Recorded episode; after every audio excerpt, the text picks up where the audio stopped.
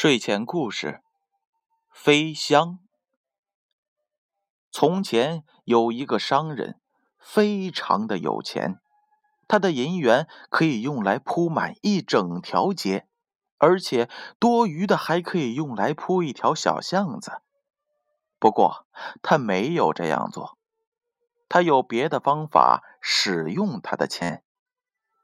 他拿出一个毫子儿。就必定要赚回一些钱，他就是这样的商人。后来，他死了，他的儿子现在继承了他全部的财产。他生活的很愉快，他每天都去参加化妆舞会，用纸币做风筝，用金币而不用石片，在海边玩着打水漂的游戏。这样钱就很容易花光了，他的钱就真的这样花光了。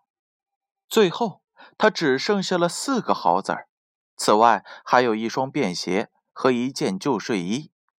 他的朋友们现在再也不愿意跟他来往了，因为他再也不能跟他们一道逛街。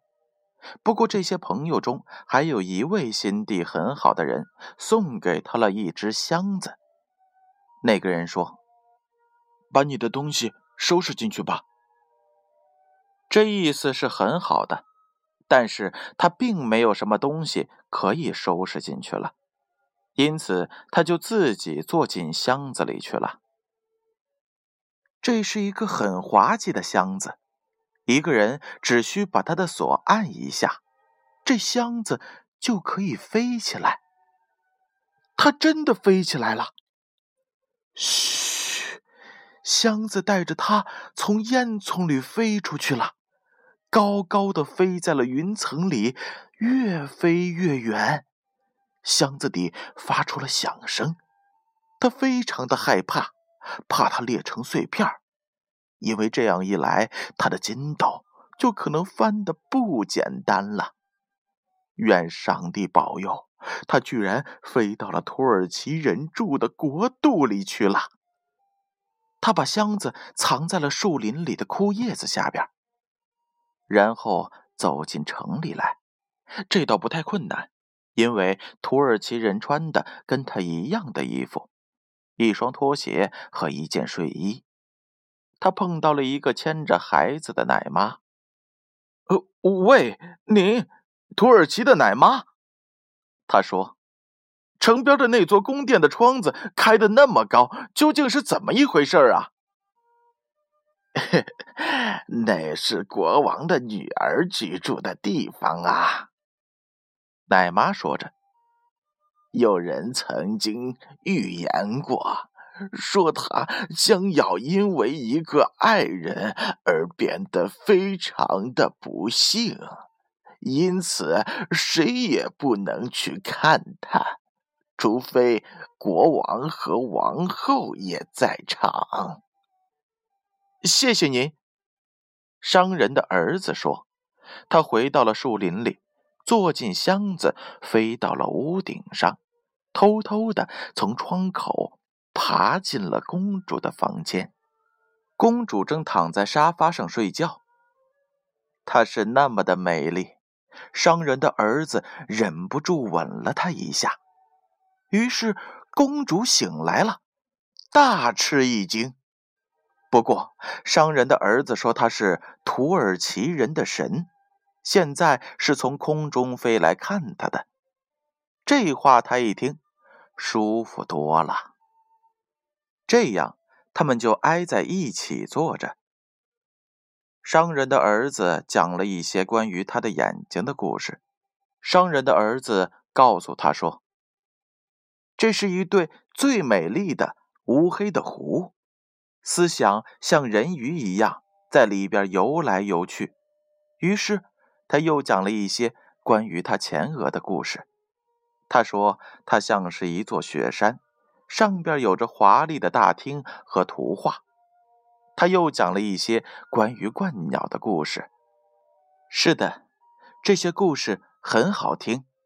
于是他向公主求婚，公主马上就答应了。不过你在星期六一定要到这儿来。”他说：“那时国王和王后将会和我一起吃茶。我能和一位土耳其人的神结婚，他们一定会感到很骄傲。不过，请注意，你得准备一个好听的故事，因为我的父母都喜欢听故事。我的母亲喜欢听有教育意义和特殊的故事，但是我的父亲则喜欢听愉快的、逗人发笑的故事。”哦，对，我将不带什么订婚的礼物，而带一个故事来。”他说道。然后他们就分手了。但是公主送给他一把剑，上面镶嵌着金币，而这对他来说很有用处。他飞走了，买了一件新的睡衣。于是他坐在树林里，想编出一个故事。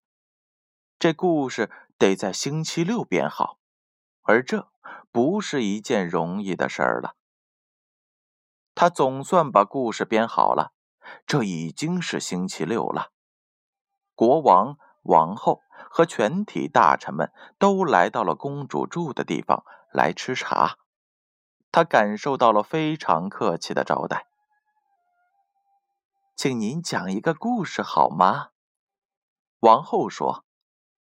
讲一个高深而富有教育意义的故事。是的，讲一个使我们发笑的故事。国王说：“当然的。”他说道。于是他就开始讲起故事来。现在，请你好好的听听吧。从前有一捆柴火。这些柴火对自己的高贵出身特别感到骄傲。他们的始祖，啊，就是那一株树丛。原来树林里一株又大又老的树。这些柴火每一根都是从他的身上一块儿一块儿的给碎片下来的。这捆柴火现在就躺在了火柴匣和老铁罐中。他们谈起了当年自己的时代的那些日子来。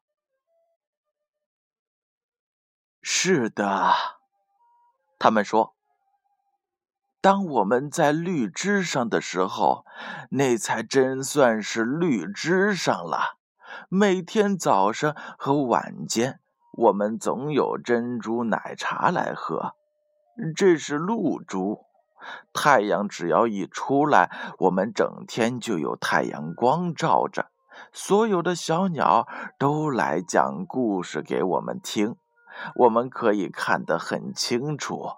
我们非常的富有，因为一般的宽叶树只是在夏天才有衣服穿，而我们家里的人在冬天和夏天都有办法穿上绿衣服。不过，伐木人一来，就要发生一次大变革，我们的家庭就要破裂。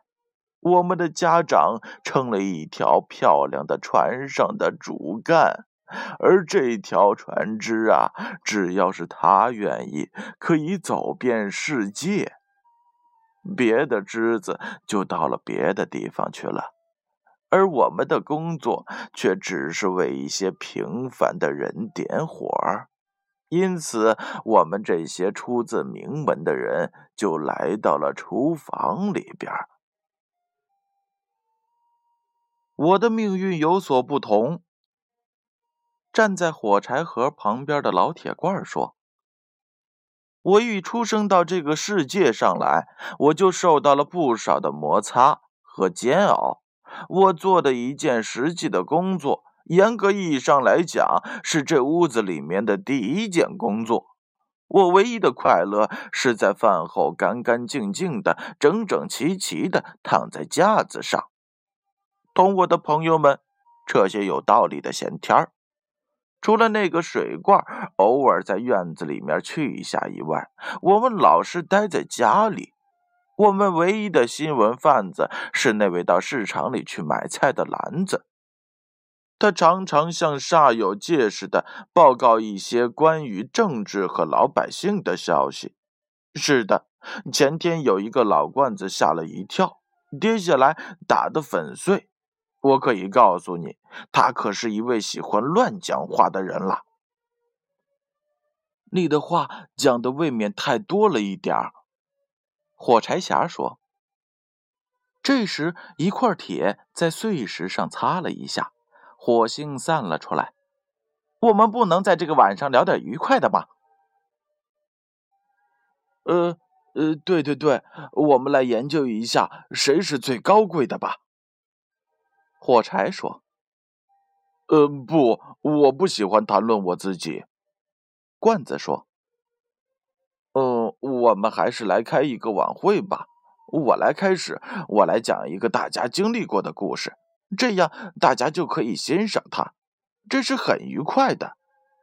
在波罗的海边，在丹麦的山毛榉树林边，呜呼，这是一个很美丽的开端。所有的盘子一起说：“这的确是我们所喜欢的故事。”是的，我就在那儿一个安静的家庭里度过我的童年。家具擦的都很亮，地板洗的很干净，窗帘每半月换一次。你讲的故事这方式很有趣。鸡毛掸说：“人们一听就知道，这是一个女人在讲故事。”整个故事当中充满了一种清洁的味道。哦，是的，人们可以感觉到这一点。水罐说：“他一时高兴，就跳了一下，把水洒了一地板。”罐子继续讲故事，故事的结尾跟开头一样的好。所有的盘子都很快乐的闹了起来。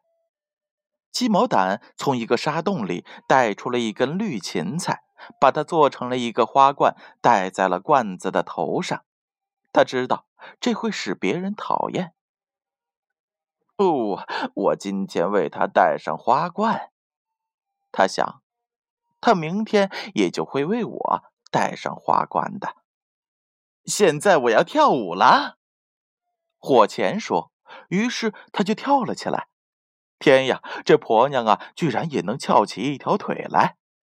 墙角里的那个旧椅套子也裂开来看她的跳舞。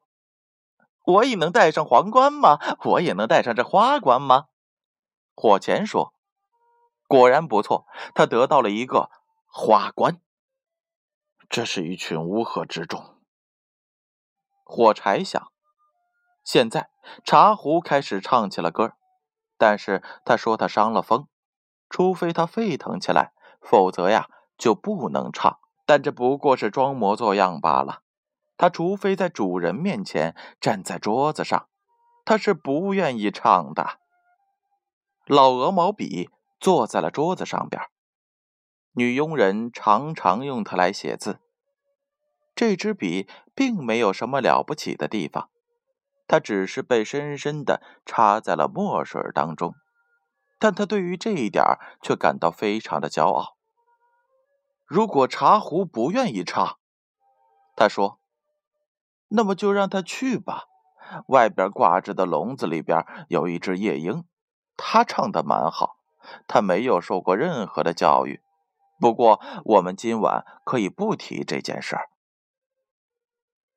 ”嗯，我觉得，茶壶说：“嗯 嗯，他是厨房的歌手，但是同时也是茶壶的一母兄弟。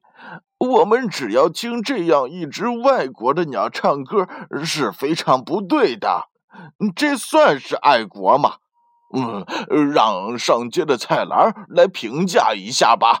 ”嗯，我有点烦恼。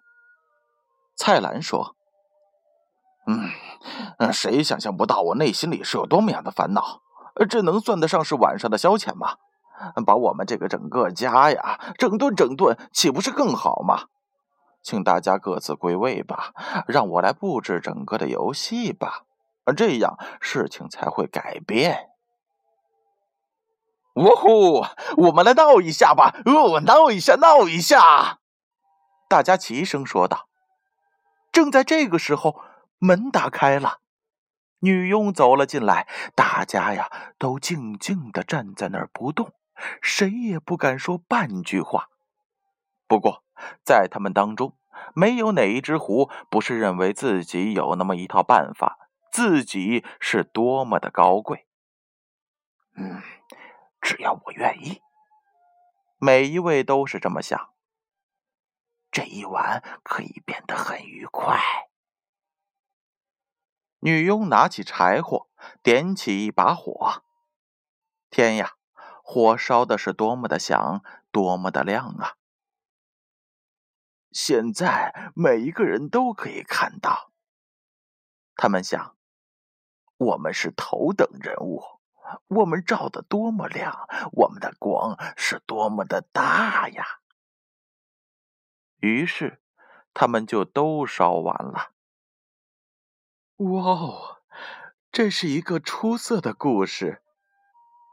王后说：“我觉得自己好像在厨房里，跟柴火在一道。是的，我们可以把女儿嫁给你了。”是的，当然。国王说。你在星期一就跟我们的女儿结婚吧。他们用你来称呼她，因为她现在已经属于他们一家的了。举行婚礼的日子已经确定了，在婚礼的头天晚上，全城大放光明，点心和饼干随处都能够看见，散发给了群众。小孩用脚尖点着站着，高声的喊万岁，同时用手指吹起了口哨来，感觉非常的热闹。是的，我也应该让大家快乐一些才对。商人的儿子想，因此他买了一些焰火和炮竹，以及种种可以想象到的炮仗。他把这些东西装进了箱子里。于是向空中飞去，啪啪啪，放的好多呀，放的好响呀！所有的土耳其人一听见，就都跳了起来，弄得他们的拖鞋都飞到了耳朵旁边去了。他们从来没有看见过这样的火球。他们现在知道了，要跟公主结婚的人就是土耳其的。神，商人的儿子坐着飞箱，又落到了森林里去。他马上想：我现在要到城里去一趟，看一看究竟产生了什么效果。他有这样一个愿望，当然也就很自然的去实现了。唉，老百姓讲的话才多呢。他所问到的每一个人都有着自己的一套故事，不过大家都认为那是很美的。我亲眼看到那位土耳其的神，一个人说：“他的眼睛像一对发着光的星星，他的胡须像起泡沫的水。”呃，他穿着一件火外套飞行。另一个人说。许多最美丽的天使藏在他的衣褶里边，向外窥望。是的，他所听到的都是最美妙的传说。在第二天，他就要结婚了。现在，他回到了森林里来，想坐进他的箱子里去。不过，箱子到哪儿去了呢？箱子被烧掉了。焰火的一颗火星落了下来，点起了一把火，箱子已经化成了灰烬。他再也飞不起来了，也没有办法到他的新娘子那儿去了。新娘在屋顶上等了一整天，她现在还在那儿等着呢。而那个商人的儿子呢？他在这个茫茫的世界里跑来跑去，讲儿童故事呢。不过呀，这些故事再也不像他所讲的那个柴火的故事一样的有趣儿了。这是一个阿拉伯的故事，在《一千零一夜》当中可以找到它的原型，但安徒生却做了不同的处理，把它和现实当中的人生与事态结合了起来。那个商人的儿子花光了钱，他的朋友们再也不愿意跟他来往了，因为他再也不能跟他们一道逛街。但是，当他快要成为驸马时，他买了一些焰火和炮竹，以及种种可以想象到的炮仗，使所有的人享受到了一番欢乐。这时，大家都称赞他说。他的眼睛像一对发了光的星星，他的胡须像起泡沫的水，他穿着一件火外套飞行，许多美丽的天使藏在他的衣褶里向外窥望。他成为了土耳其的神。但是乐极生悲，焰火的一颗星星落了下来，点起了一把火，箱子已经化成了灰烬。他再也飞不回去了，也没有办法到他的新娘那儿去了。他和公主的婚礼安排就这样成了泡影。这个故事有许多东西值得人们深思。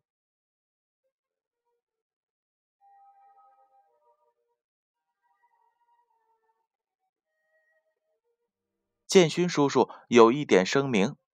那个现在给大家讲儿童故事的人呢，可不是建勋叔叔。建勋叔叔是每天晚上给小朋友们讲不同故事的建勋叔叔哦。我可不是那个商人的儿子。好了，宝贝儿，时间不早了，闭上眼睛，乖乖的睡觉吧。让我们明晚再见。